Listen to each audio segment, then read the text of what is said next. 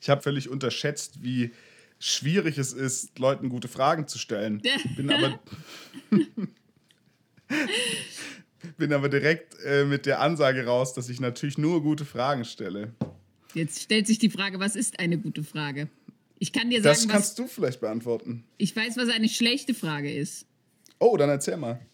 Wie lange machst du das jetzt schon mit der Musik?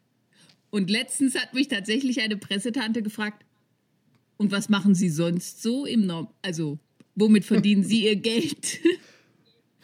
ja, unangenehm. Friederike, wie kamst so, du auf den Namen? genau. Es war eine Eingebung. Nach, sieben, nach siebentägigem Meditieren in der Einöde kam der Name zu mir. Du hast heute geputzt, ne? Ja, den Kühlschrank. Und ist er sauber geworden? Ja, ja. Ich habe dann auch versucht, mir ein kluges System auszudenken. Naja, jetzt habe ich so ein mittelkluges. das ein wahrscheinlich, ja, das wahrscheinlich an meiner Faulheit dann doch wieder sterben wird. So wie die meisten Systeme. Und was ist das System, um den Kühlschrank zu säubern? Nicht um den Kühlschrank zu säubern, sondern um zu verhindern, dass es verdorbene Lebensmittel gibt. Ab und zu zum Beispiel übersehe ich in der riesengroßen Tiefe meines Kühlschrankes, dass noch ein geöffneter Joghurt irgendwo steht. Jetzt habe ich also extra zwei Fächer, wo nur Dinge reinkommen, die schon offen sind. Oder kurze Haltbarkeitszeiten haben. Naja, Sortierst du das dann so nach, nach Ablaufdatum? Das ist die Frage. Na, nicht nach Ablaufdatum. nicht nach Ablaufdatum. Es gibt ja Dinge, bei denen weiß man, dass sie schnell verdorben sind. Äh, eigentlich fast nichts. Nichts, was man in den Kühlschrank tut und das sich in geschlossenen Behälter befindet, verdirbt schnell. Aber in dem Moment, wo es geöffnet ist, sieht die Sache schon ganz anders aus. Geil, im Grunde kann ich abmoderieren, weil die Sache, die ich eigentlich immer von meinen Gästen äh, wissen möchte, ist quasi schon beantwortet. Nämlich so richtige, weißt du, Tipps fürs Leben, dass man was mit rausnimmt. dass man am Ende klüger ist als am Anfang. Oh, was, was ist denn eine Frage, die du unbedingt mal in einem Interview gestellt bekommen willst? Oh. Keine Ahnung. Darüber hatte ich bei meinen vielen Interviews noch keine Zeit nachzudenken. Ja, dann hast du jetzt die Zeit nachzudenken. Hm. Was für eine Frage sollte man mir stellen? Moment, was ist denn deine Antwort? Was ist denn deine Frage, die du unbedingt mal gestellt haben willst? Ja, äh, erstens ist es hier nicht die Frage. es hat mich zum Beispiel noch niemand gefragt, ob es eine Last ist, so fantastisch zu sein. Okay, das ist doch das eine sehr, sehr äh, schöne. ich wüsste auch nicht im geringsten, was ich darauf antworten sollte. Naja, gut, das war ja auch nicht die Frage, sondern die Frage finde ich die sehr war schön. Ja eine Frage. Ist es eine Last, so fantastisch zu sein wie du? Ähm, dann fangen wir doch mal äh, damit an, wer du eigentlich bist. Du bist Songpoetin, du bist Liedermacherin, Du kümmerst dich in Erfurt um einige regelmäßige Musikveranstaltungen. Du bist sonst auch in ganz Deutschland unterwegs, äh, räumst irgendwelche Chansonpreise ab. Jetzt ist alles abgesagt. Was liebst du so richtig an deinem Beruf? ja, im Normalfall die Ruhe zwischen der ganzen Aufregung, von der man momentan ja nicht genug bekommen kann. Eigentlich finde ich das total schön, so zwischen den Konzerten so heimzugehen, das so durchsickern zu lassen und dann irgendwann so die Essenz dessen in ein Lied zu verpacken. Momentan gibt es mehr Essenz als Leben. Also es, es könnte mehr Output geben, aber der Input fehlt ein bisschen. Es sei denn, ich möchte die Nachrichten vertonen oder Telenovelas. Oh, das Telenovelas ist gerade dein großes Ding? Äh, nein, aber die, die laufen tatsächlich noch im Fernsehen. Ach so, die werden nicht abgesagt. Wie das sind nur? die einzigen, die nicht äh, sämtlichen aktuellen Meldungen zum Opfer fallen. ja, davon kriegt man auf jeden Fall gerade genug um die Ohren gehauen. Deshalb ist es schön, ähm, wenn die Sonne scheint. Dann gehe ich ins Wigwam. Das stimmt, das stimmt. Du bist in Erfurt, ist, ist da gerade sonnig? Ja, sehr schön sonnig. Im Süden auch, wohl nicht. ja. Ah, doch, doch. Aha. Doch, doch. Also es ist jetzt hier gerade 16.18 Uhr und wir haben strahlend blauen Himmel und Sonnenschein. Das äh, lässt darauf hoffen, dass man irgendwann wieder äh, raus kann. Wir möchten ja eigentlich die aktuelle Situation in Deutschland und in, auf der ganzen Welt nicht so sehr betrachten. Allerdings ist natürlich eine Frage ist jetzt natürlich äh, obligatorisch, wenn ich dich im Interview habe. Friederike, willst du immer noch dabei sein, wenn es explodiert? Das kommt darauf an, ist die aktuelle Situation hitzebeständig oder nicht? Also um das ganz kurz zu erklären, es gibt eine Songzeile aus äh, Friederikes wundervollem Text, ähm, wenn es explodiert. Da geht es um eine zerbrochene Beziehung und sie singt davon, dass sie dabei sein möchte, wenn es explodiert, also wenn das alles in die Luft fliegt. Ähm, wieso, wieso suhlst du dich so in dieser Schadenfreude? Weil ich denke, dass sie sehr häufig vorkommt, selbst im ganz Kleinen. Dass man sich erfreut daran, wenn andere Leute auch an Dingen scheitern, an denen man vielleicht selbst schon gescheitert ist. Oder sie scheitern, weil man selber an anderen Sachen gescheitert ist und man freut sich, dass der auch mal an was scheitert. Ähm, und man spricht da so gern drüber. Und ich finde es schöner, diese Energie tatsächlich in einem Lied rauszulassen. Also ich stelle tatsächlich fest, dass für mich ganz oft meine Lieder eine Art sind, die Energie, die ich dann irgendwie habe, so Wut oder Ärger, einfach rauszulassen und dann ist sie auch weg. So, dann ist sie für mich nicht mehr so persönlich. Und dann werde ich anderen Leuten gegenüber aber auch nicht unhöflich. Also in dem Moment, wo ich das Lied dann geschrieben hatte und tatsächlich in meinem WG-Zimmer saß und das drei, vier, fünf Mal gesungen hatte, habe ich mir so gedacht, gut, jetzt ist auch gut. Jetzt hat sich das auch erledigt. Und so Schön, kann man sich, also, ja. ja, so kann man sich suhlen und dann einfach duschen gehen und fertig und dann ist erledigt. Es ist quasi was Versöhnliches dann in allem und äh, du siehst dich selbst in den Dingen, ähm, die andere durchleben und kannst dann genauso über die lachen wie über dich selbst. Da kommen wir äh, direkt zu. Ne die Überleitungen gehen mir heute rasch von der Hand. Ähm, Humor ist so ein Thema, das äh, ich sowohl, wenn ich, weil ich dich persönlich kenne, als auch in deinen Liedern natürlich immer wieder finde. Allerdings ist der von besonderer Natur, würde ich mal sagen. Wir hatten es gerade schon von Schadenfreude.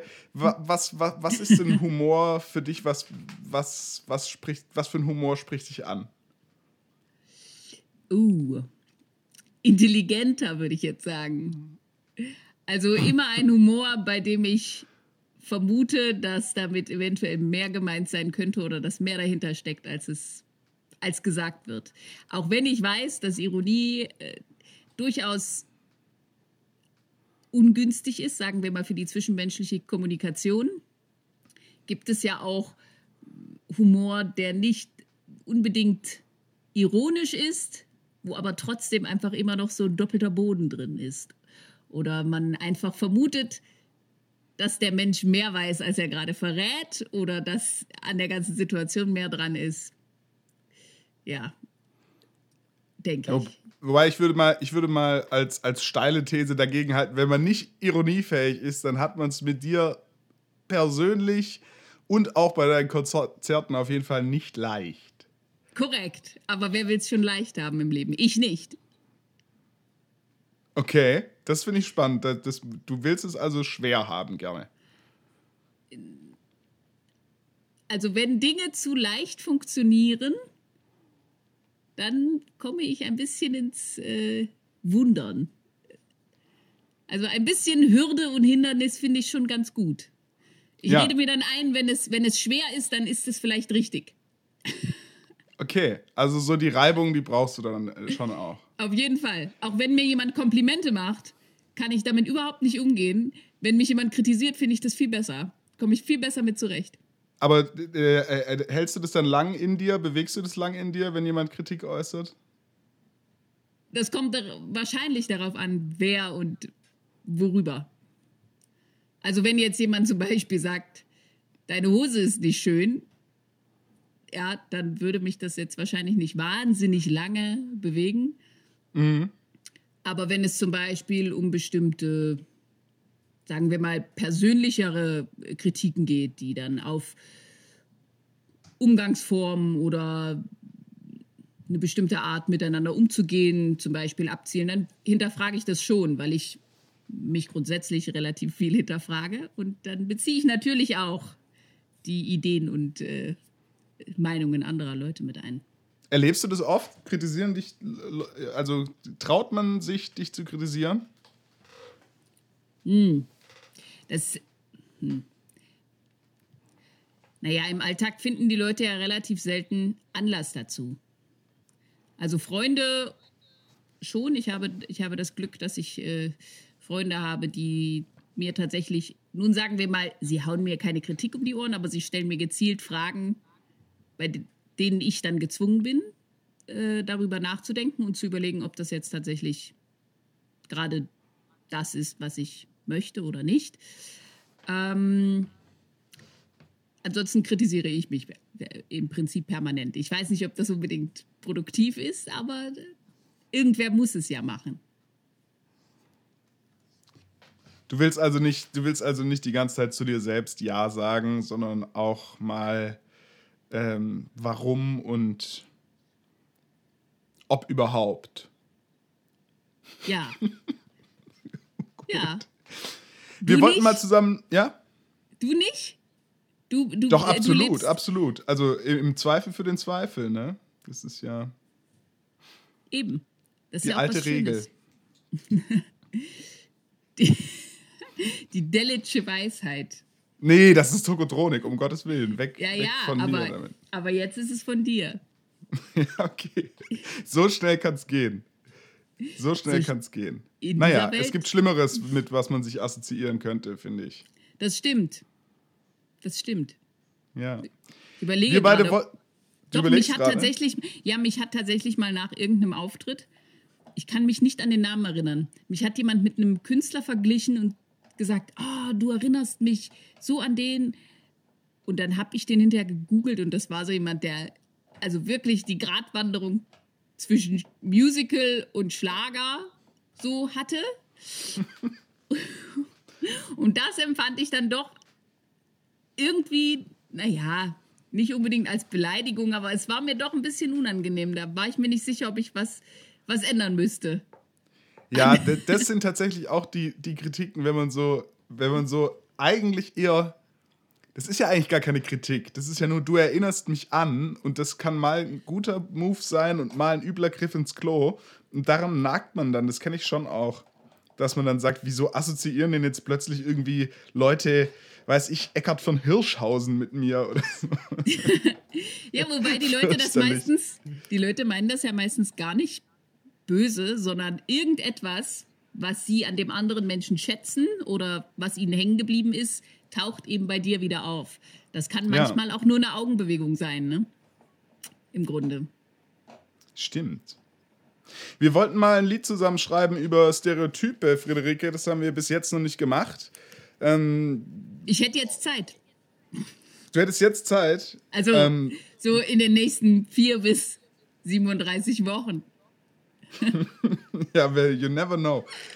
Nee, wir, wollten, wir wollten quasi ähm, Stereotype von Mann und Frau nehmen und die irgendwie pointiert wiedergeben.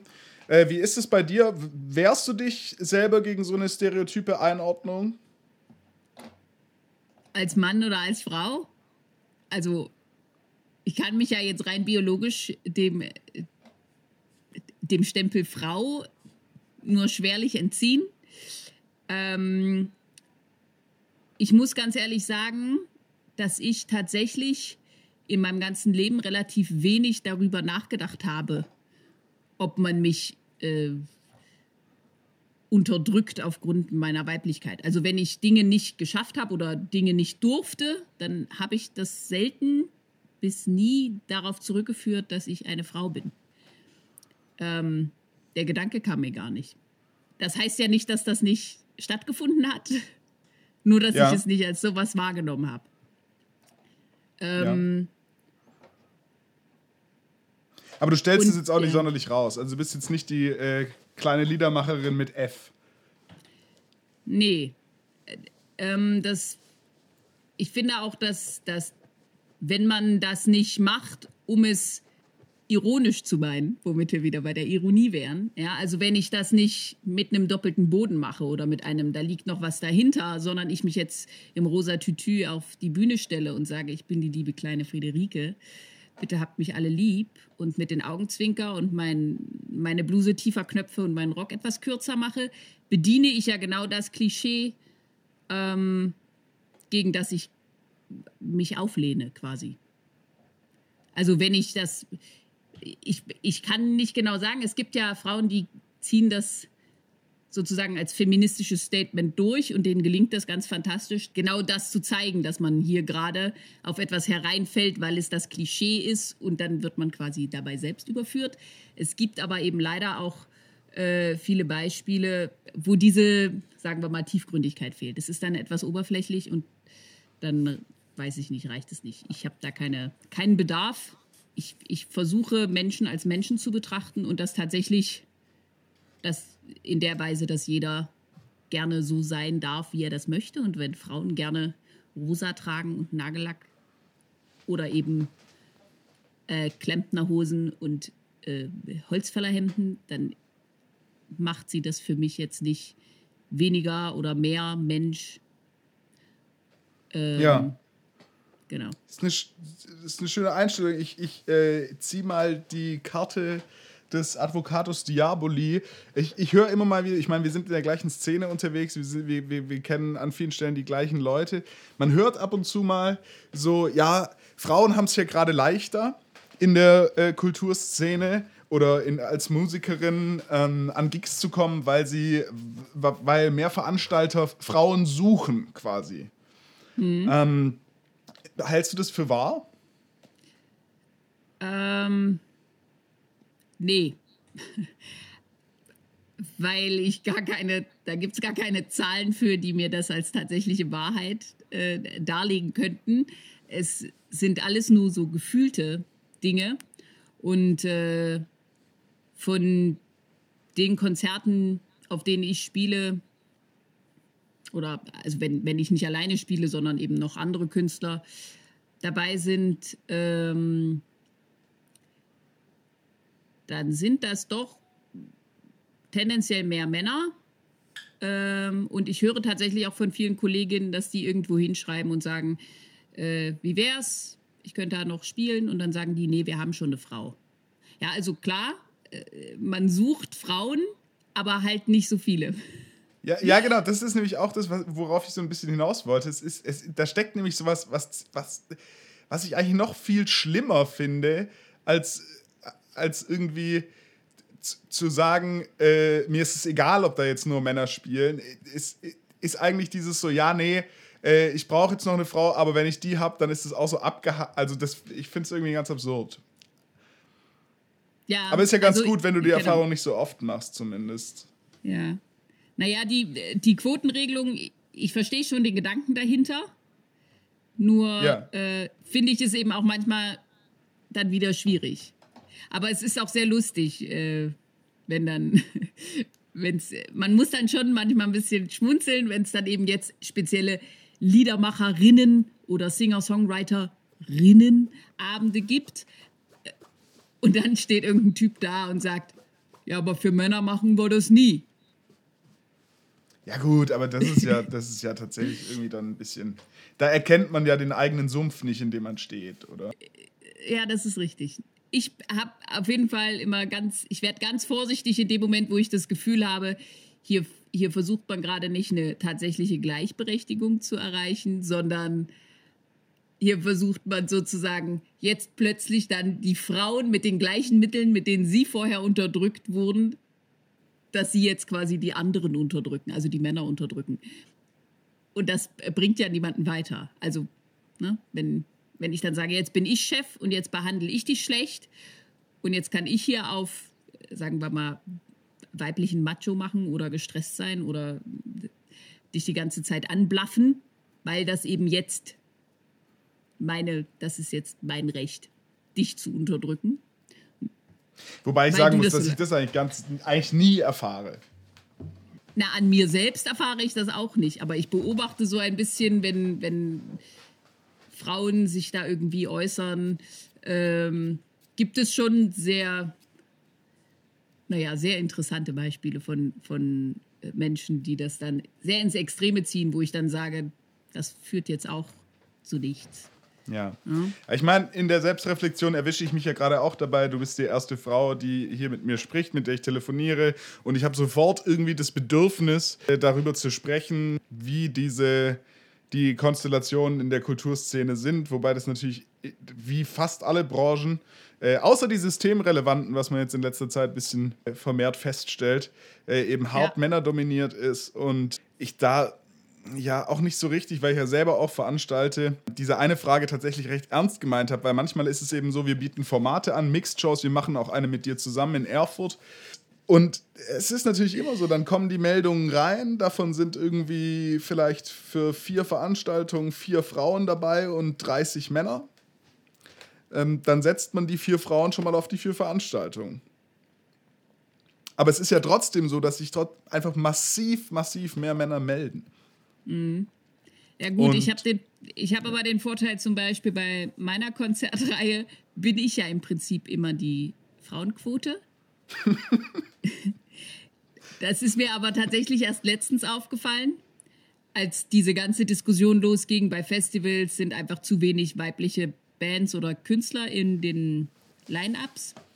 Ähm, und dann habe ich so überlegt, ob ich da jetzt bei meiner kleinen Konzertreihe auch drüber nachdenken müsste. Und dann habe ich so gedacht, nö, eigentlich bin ich ja da. Und ich wähle tatsächlich überhaupt nicht nach Geschlecht aus, sondern wirklich, mir schickt jemand was oder ich finde jemanden und sage, finde ich cool, lade ich ein.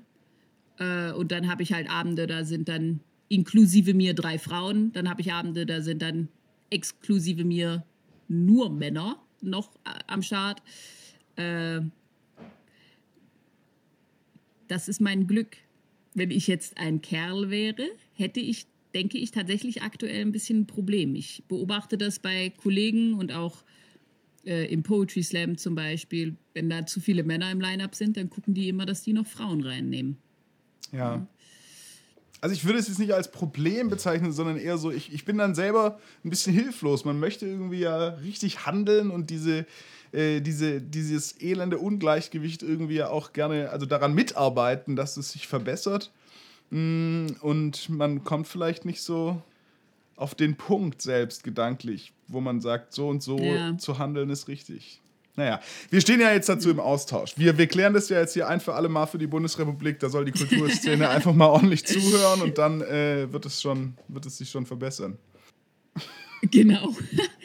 Gut, ich habe eine geile Frage gelesen im Internet und ich habe sie selbst nicht richtig beantwortet. Äh, ich ich gebe sie einfach mal weiter, weil ich glaube, dass du jemand bist, der sowas beantworten kann. Ach, Warum weint man manchmal erst, wenn man getröstet wird? Hm, ich denke, weil man das ist tatsächlich eine Frage, die, ich mir, die mir tatsächlich schon oft gekommen ist. Aber tatsächlich äh, habe ich den Eindruck bei mir, dass man erst dann sich traut, das äh, loszulassen vielleicht. Also man erreicht dann, ich, man versucht sich ja ganz lang zusammenzuhalten und zu sagen, nee, ich komme schon klar, geht. Äh, und erst in dem Moment, wo man getröstet wird, äh, signalisiert das vielleicht sogar der Körper, dass es jetzt berechtigt ist und man jetzt den Schwall loslassen kann oder alle Energie, die sich vorher aufgestaut hat. Aber ich weiß es nicht. Herr Dellit, was ist die Antwort? Ich habe keine Antwort. Ich habe keine Antwort. Ich habe nur gemerkt, dass äh, ich natürlich das ähnlich, oder was heißt natürlich, aber ich habe es für mich ähnlich beantwortet und habe dann irgendwann äh, gemerkt, dass dieses Loslassen ohne die Tränen äh, so ein bisschen was ist, was ich, was ich, auf der, äh, was ich auf der Bühne kenne, dass irgendwann der Punkt kommt, wenn die Aufregung sich in so ein, jetzt ist man gelöst vielleicht eher als losgelassen. Ähm, ja. Und dann die, die Emotion, die ja in a way vergleichbar ist mit, mit vielleicht fließenden Tränen, dann, dann sehr viel deutlicher wird und die Performance gewinnt. Und jetzt, und das ist vielleicht ähm, der wichtigste Punkt, dass dann auch der, der Trost, den meiner Meinung nach jeder Künstler, der auf, sich auf eine Bühne stellt oder irgendwie Kunst produziert, eigentlich sucht, oder zumindest die meisten, ähm, vielleicht dann fassbar für einen wird. Wie ist es bei dir? Bist du immer cool auf der Bühne oder brauchst du deine Zeit? Das kommt sehr auf die Situation an, weil ich über die letzten Monate sehr oft beobachtet habe, dass einfach natürlich jeder Raum mit den entsprechenden Leuten, die da drin sitzen, eine ganz andere Atmosphäre hat. Ja? Wenn da halt zehn Leute sitzen, die vielleicht eigentlich auf was anderes warten oder die schlecht drauf sind oder die gut drauf sind, ja, das macht ja, macht ja irgendwie was. Und äh, es gibt Abende, da brauche ich, sagen wir mal, länger, um, um das Gefühl zu haben, okay, jetzt habe ich hier energetisch irgendwie eine Anbindung gefunden. Jetzt fühle ich mich wohl, dann bin ich entspannt. Ähm, es gibt auch, es gibt auch Situationen, in denen passiert das gar nicht. Äh, aber ähm, ich habe eine Anspannung meistens vor Konzerten. Mehr so, das ist nicht so richtig Nervosität, das ist mehr so ein, dass man dann auch konzentriert ist. Also ich finde das ganz wichtig, dass ich das habe, weil ich dann konzentriert bin. Ähm, aber ich sitze jetzt nicht mit Schweißausbrüchen hinter der Bühne. Ich kriege halt kalte Hände oder so. Aber ansonsten bin ich meistens in dem Moment, wo ich dann am Klavier angekommen bin, so mich eingerichtet habe, geht's meistens. Worauf konzentrierst du dich, wenn du, wenn du sagst, du, du, du willst konzentriert sein? Auf die Songs, die ich spiele. Okay. Das ist ja, das sind ja alles alte Geschichten für mich. Also für, die Songs sind ja schon älter. Das sind ja keine Sachen, die mir jetzt gerade gestern passiert sind. Ja. Ja. Und ähm, ich finde es schon wichtig, dass man irgendwie in dem Moment, dass ich zur Ruhe komme und da bin, also tatsächlich da bin, wo ich gerade bin, an dem Klavier und den Song spiele, den ich gerade spiele und nicht im Kopf überlege, ah, was könntest du denn als nächstes spielen und ah, schaffst du jetzt nachher den Zug noch? Oder Mensch, das war ja komisch, was derjenige da vorhin zu dir gesagt hat. Oder vielleicht könntest du ja nachher noch mal an der Bar fragen, ob die vielleicht das und das haben, sondern wirklich da bin. Und es gibt Momente oder Abende, da gelingt mir das besser, manchmal weniger gut, ja. Und ich weiß, dass die Moment, die Konzerte, wo ich wirklich an dem Abend einfach nur gesagt habe, okay, du bist jetzt hier und du genießt das jetzt erstmal, egal ob das in einer halben Stunde vorbei ist oder nicht, äh, da ging es mir einfach besser. Also ich habe mich besser gefühlt. Wie es den Leuten ging, weiß ich nicht. Man merkt es aber auch so. Also ich, ich bin da, äh, ich, ich kann das voll nachvollziehen. Ich, ich glaube auch fest daran, dass man das als, als Zuschauer sofort merkt. Ich habe äh, zu Weihnachten Karten geschenkt bekommen, eine Karte äh, für Eric Clapton äh, toi, toi, toi, dass das stattfindet. Und ich habe wirklich Angst davor, dass, dass man dieses Gefühl nicht kriegt, weil der halt irgendwie zum letzten Mal womöglich in, ähm, in Deutschland irgendwie seine Hits runternudelt. Und wenn. Und der hat die schon so oft gespielt und ist so abgebrüht, äh, dass ich mir vorstellen kann, oder dass ich sehr gespannt bin, ob er es schafft, diesen, diese, diese Gedanken so äh, zu haben, wie du sagst. Weil ich, dann, ich halte es für sehr wichtig. Ja, aber dann ist es natürlich enorm. Also wenn er es schafft, der jetzt seit 20, 30 Jahren diese Hits immer, immer wieder spielen muss und der schafft es an diesem Abend da zu sein und wieder Spaß zu haben an dem Song, weil darum geht es ja, ne? Das Dasein heißt ja auch das zu genießen, was du spielst. Für mich heißt es auch, nicht darüber nachzudenken, ob ich jetzt das spiele, was die Leute hören wollen, sondern auch Freude da, also einfach auch manchmal zu sagen, nee, ich spiele jetzt was Trauriges, obwohl ich sehe, dass die Leute alle angetrunken sind und eigentlich jetzt nichts Trauriges hören wollen, ja, dass man nicht immer in diese Bedienmentalität kommt. Das kann ja Eric Clapton eigentlich nicht. Der muss ja bestimmte Songs wahrscheinlich spielen, sonst geben die Leute am Ende Wut entbrannt ihre Karten zurück. ähm, und wenn der das schafft, ne, dann, dann ist er natürlich sozusagen noch größer, so als als Musiker, als Künstler das, oder Mensch oder weiß ich nicht. Ich Weil bin auf jeden Fall ist, gespannt, ja. Ja.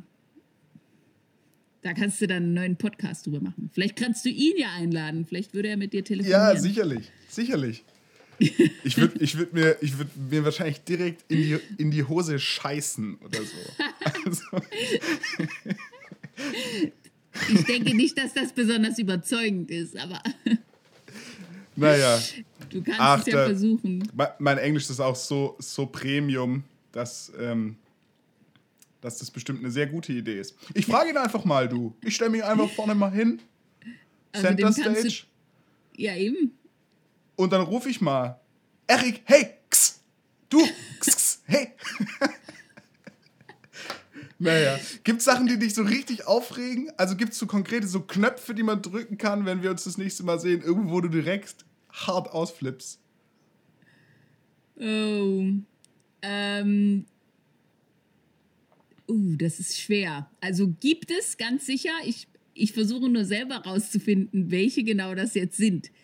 Also ich merke bei mir selbst, dass ich aus, äh, also naja, ausflippe nicht, aber also zum Beispiel, wenn, ich, wenn jemand mich nicht ernst nimmt, das mag ich nicht. Also wenn, wenn, ich, wenn ich weiß, dass ich zum Beispiel etwas weiß oder weiß, wie es funktioniert, und dann beharrst du darauf, dass es so nicht funktioniert, ja, obwohl ich mir angewöhne, dann einfach zu sagen, ich warte mal die nächsten drei, vier Tage, vielleicht merkt das irgendwann. Ja, aber das regt mich tatsächlich auf, weil ich dann so denke, ich bin doch nicht blöd. Kannst du schon vertrauen, dass ich auch ab und zu ein paar Dinge verstanden habe. Ähm, und es regt mich auf, wenn Leute sich aufregen. Das macht mich ganz wuschig, das macht mich ganz nervös. Wenn, wenn, wenn du im Supermarkt bist und irgendwer macht irgendwas und dann regt sich jemand anders drüber auf. Ja, also wenn, wenn, wenn du jetzt mit mir einkaufen gehst und beispielsweise wir fahren da mit dem Auto hin und dann fängst du an, boah, was hat denn der jetzt gemacht? Oh. Und dann gehst du in den Supermarkt rein und dann fängst du wieder an. Ja. Oh, was hatten die jetzt? Das kenne ich Mann, auch. Mann, so kann ich nicht mal ihren Wagen. Ja, und das, und das, das nervt mich. Also ich mache das, denke ich, wenn ich alleine bin auch, so gedanklich oder manchmal, wenn ich im Auto sitze, dann auch so, ist ja keiner dabei. Ähm, dann kann ich das auch mal aussprechen. Aber tatsächlich, wenn andere Leute das machen, nervt mich das. Weil ich mir so denke, jetzt lass doch mal. Man ist doch total wurscht, lohnt doch die Energie nicht. Ja, das kenne ich auch gut. Vor allem, also es ist ja irgendwie so, jetzt, wenn man es mathematisch ausdrücken wollen würde, es, es verhält sich ja irgendwie exponentiell zu dem, wie, also meine Aufregung, weil ich kenne das sehr gut, äh, verhält sich dann irgendwie exponentiell zur Unnötigkeit dessen, worüber sich die andere Person aufregt. Also wenn jemand nach, nach, nach zwei Minuten, wo der Bus nicht kommt, irgendwie schon so Schnappatmung kriegt neben mir an der Haltestelle, dann, dann kriege ich wirklich so, dann, dann werde ich so zittrig, weil es mich so nervt. Eigentlich müsste man sich da gut besser abgrenzen können. Ist ja deren Energie die da weggehen. Ich mag, da fällt mir gerade ein, ich mag es zum Beispiel auch nicht, wenn, wenn man, ähm, wenn ich mit jemandem verabredet bin und der kommt nicht pünktlich. Ja. Also ich, ich war sehr, sehr lange ein sehr pünktlicher Mensch und dann habe ich zu Uni-Zeiten irgendwie ständig warten müssen. Ich war da, aber halt niemand sonst. Und das hat mich so genervt, dass ich mir dann irgendwann angewöhnt habe, auch immer so ein bisschen zu spät zu kommen. Das hat sich mittlerweile wieder gelegt. Äh, aber wenn ich zum Beispiel, ich bin zeitlich dann jetzt immerhin einigermaßen entspannt, wenn jemand mal zehn Minuten, Viertelstunde zu spät kommt.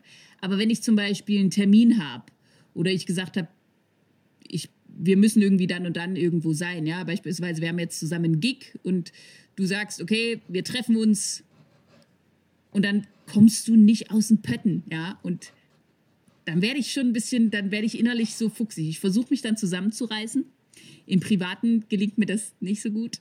Äh, wenn es, sagen wir mal, in einer Art Öffentlichkeit stattfindet, dann geht das noch ein bisschen besser. Das ist äh, praktisch, aber ja. das, nervt, das nervt mich sehr. Das äh, kenn ich, ja? Kennst du nicht?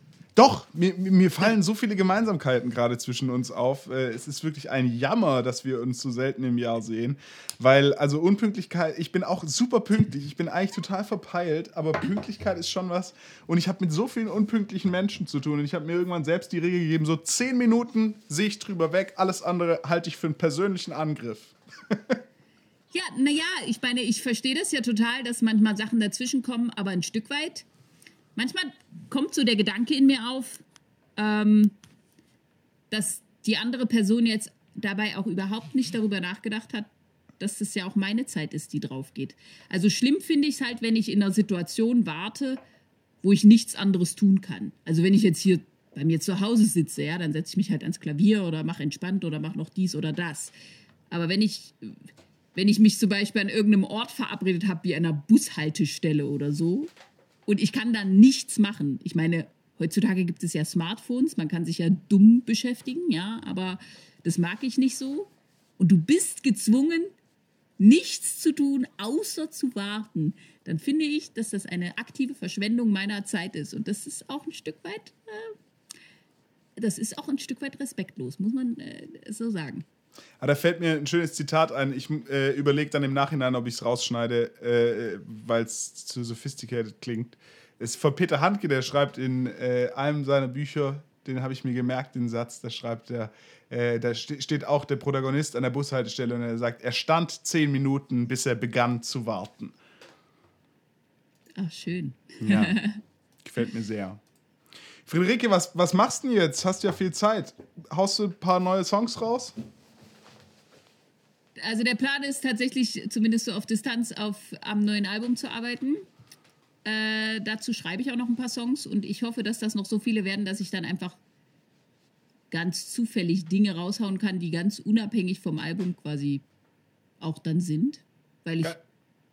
irgendwie keine Lust habe, noch bis Ende des Jahres darauf zu warten. Also ähm, ja, und wenn solange die Sonne scheint, ist das erträglich, dann gehe ich in den Garten und ähm, mache irgendwas draußen, schreibe Texte oder so.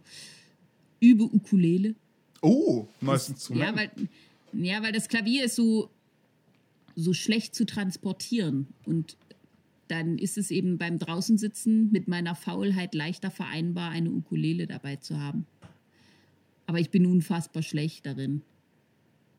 Aber das macht nichts. Die Ukulele klingt trotzdem immer nach guter Laune. Ja, das stimmt. Manchmal auch ähm, nach ein bisschen zu viel guter Laune, ne? Ja, das stimmt. Wobei ich habe äh, eine Bariton-Ukulele. Oh ja. Das sind eigentlich, das sind ja nur die unteren vier Seiten einer Gitarre. Das heißt, das ist für so Menschen wie mich, die aufgrund der Barregriffe einfach sich weigern, anständig Gitarre zu üben und zu lernen, ist das vollkommen fantastisch, weil ich so sogar schaffe, mein, meine Finger da so einmal quer drüber zu legen, über die vier Seiten. Das geht, das ist okay. Das, das, das kriege ich hin. Ich bin gespannt. Das heißt, es kommen Singles noch vorm Album. Ja, schauen wir mal. Also Singles, das klingt so professionell. Also ich, ich nehme die mal auf und schmeiß die ins digitale Orbit und dann schauen wir mal, was passiert, ja. Ähm, so wie ich Spaß dran habe. Bist du da nicht perfektionistisch?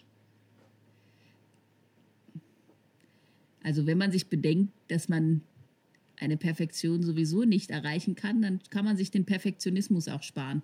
Ähm, und ich habe so das Gefühl, dass die meisten Songs sowieso wandelbar sind. Also das kannst du dir ja auch bei vielen anderen Künstlerinnen anschauen. Die nehmen einen Song auf und nach fünf Jahren nehmen die den nochmal neu auf in einem anderen Arrangement. Insofern ist es ja nur das, was du in dem Moment irgendwie schön findest oder gut findest oder sagen wir mal, naja, gut und schön klingt immer so ein bisschen. Ich, ich, was den, dem, der Aussage am nächsten kommt oder am aussagekräftigsten ist in dem Moment. Ja, also wie du halt den Song zu der Zeit interpretierst. Und dann kann man sich Perfektionismus auch sparen. Ich bin auch zu faul für Perfektionismus, muss ich auch dazu sagen. Ja, das kenne ich gut. ich finde das aber auch tatsächlich ein bisschen sympathisch, muss ich sagen. Dieses ewige sich am eigenen Werk so abmühen, da denke ich mir manchmal, wie wichtig ist es jetzt eigentlich nochmal genau? ja, also ich ziehe meinen Hut vor der, vor der Emsigkeit, aber ich selbst Nee. Also. Okay. Ich habe ich hab, ich hab beim ersten Album tatsächlich zuerst gedacht, ich nehme das selber auf. Und dann bin ich relativ schnell daran gescheitert, dass ich das einfach anstrengend fand, dann immer wieder rauszurennen, auf Stopp zu drücken, wieder neu aufzunehmen, wieder nochmal zu. Ich konzentriere mich dann auf Singen, das geht, das passt, ja. Und dann mir noch, mich da noch reinzufuchsen, wie das alles so noch zusätzlich funktioniert, wie ich das dann noch schön und das dann noch schön ich finde das auch toll, wenn andere Leute das einfach schon können und das dann machen und muss das dann auch nicht zehnmal aufnehmen. Ich habe auch letztens äh, wieder festgestellt, dass wenn man Dinge zu häufig macht, man sie auch oft kaputt macht. Also gerade beim, beim Musikmachen, ähm, wenn ich jetzt zum Beispiel was aufnehme und ich singe das Lied dreimal, dann geht es vielleicht noch. Aber wenn ich dann irgendwie fünf, sechs, sieben Mal singe, dann geht es halt nur noch um Technik und relativ wenig noch um, um, das, um die Aussage oder das Gefühl. Also habe ich so das Gefühl, dass das so ein bisschen abgenudelt dann schon ja, klingt. Ja, ja. das äh, beim meinem ersten Album tatsächlich auch die Erfahrung gemacht, dass es so ist. Also ich kann das auch nachvollziehen. Wobei ich jetzt auch nicht, also ich relativiere mich selbst jetzt mal kurz. Also Mühe geben ist natürlich schon cool und wenn man die Zeit hat, sich auf was zu konzentrieren, macht es natürlich auch Sinn, daran äh, zu arbeiten, um möglichst gut zu werden. Aber irgendwann muss man einfach diesen, diesen Punkt machen. Äh, ja, genau. Was ist, denn, äh, was ist denn so ein Album für dich, wo du sagst, äh, da stimmt alles? Eieieiei. Das, das, oh. Also es muss nicht Schwierig. das Album sein, aber, aber eins, wo du einfach sagst, das ist ein saugutes Album, das will ich den Leuten mal ans Herz legen.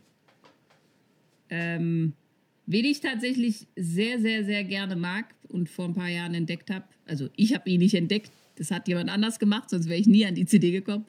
Ähm, aber für mich habe ich äh, ihn entdeckt, ist Benjamin Clementine, at least for now. Äh, finde ich sehr geil, ist ein, ich finde es total spannend, wie er zwischen sehr, sagen wir mal, konventionellen Parts in den Songs zu einem sehr spielerischen Umgang und zum Teil Gebrabbel oder dass er dann irgendwas mittendrin erzählt und auch der Umgang mit der Stimme. Ähm, Kenne ich gar we nicht. Wechselt. Ja, siehst du, dann kannst du das mal Geil. Auschecken. Benjamin Clementine. Ja. Also ich höre das erste Album. Das zweite habe ich noch gar nicht so ähm, angehört. Einfach, wenn ich mich dann so in ein Album reingehört habe, dann habe ich gar keine Lust, das nächste zu hören, weil ich so in den, in den alten Liedern hänge. Das, ich warte dann auf die Phase, wo ich mal wieder Bock habe, neue Musik anzuhören. Ja, also den ja. kann ich empfehlen. Voll geil. Vielen Dank für diese Empfehlung. Immer gut, wenn ich es auch nicht kenne. Dann habe ich nämlich was äh, zu hören, wenn ich das Ganze hier hochlade, schneide und so weiter. Das äh, freut mich sehr. Jetzt ist es natürlich so, liebe Friederike, ich habe mit keinem Gast bisher so lange geredet wie mit dir, weil das einfach so äh, eine angenehme Atmosphäre ist hier. Aber eine einzige Frage habe ich noch. Äh, und die ist: Ist es eine Last, so fantastisch zu sein wie du? Nein ist es nicht. Das, ver das vergesse ich nur meistens, wie die meisten Menschen wahrscheinlich. Ich finde auch die Doppeldeutigkeit des Wortes fantastisch einfach so schön. Deshalb ist das auch nicht schlimm, diese Frage zu beantworten. Nee, schlimm ja sowieso nicht. Also vor allem dann, wenn es keine Last ist, so fantastisch zu sein. Ich fand es jedenfalls fantastisch dass äh, du dir die Zeit genommen hast, mit mir zu sprechen. Und du hast das letzte Wort, weil du gerade noch angesetzt hast. Mist. ja, danke. Es war sehr nett, dass ich dich sehen konnte und du mich nicht. Was dir vielleicht manchmal nicht auffällt. Oh, was mir gar nicht aufgefallen ist. Oh, ich habe voll Dinge getan. Ich sitze hier ohne Hose. Mir stimmt gar nicht. Das, das sehe ich nicht. Das stimmt gar nicht. Aber ich habe die Nagelfeile in deiner Hand genau gesehen. Die Nagelfeile? Ja, gut. Ja.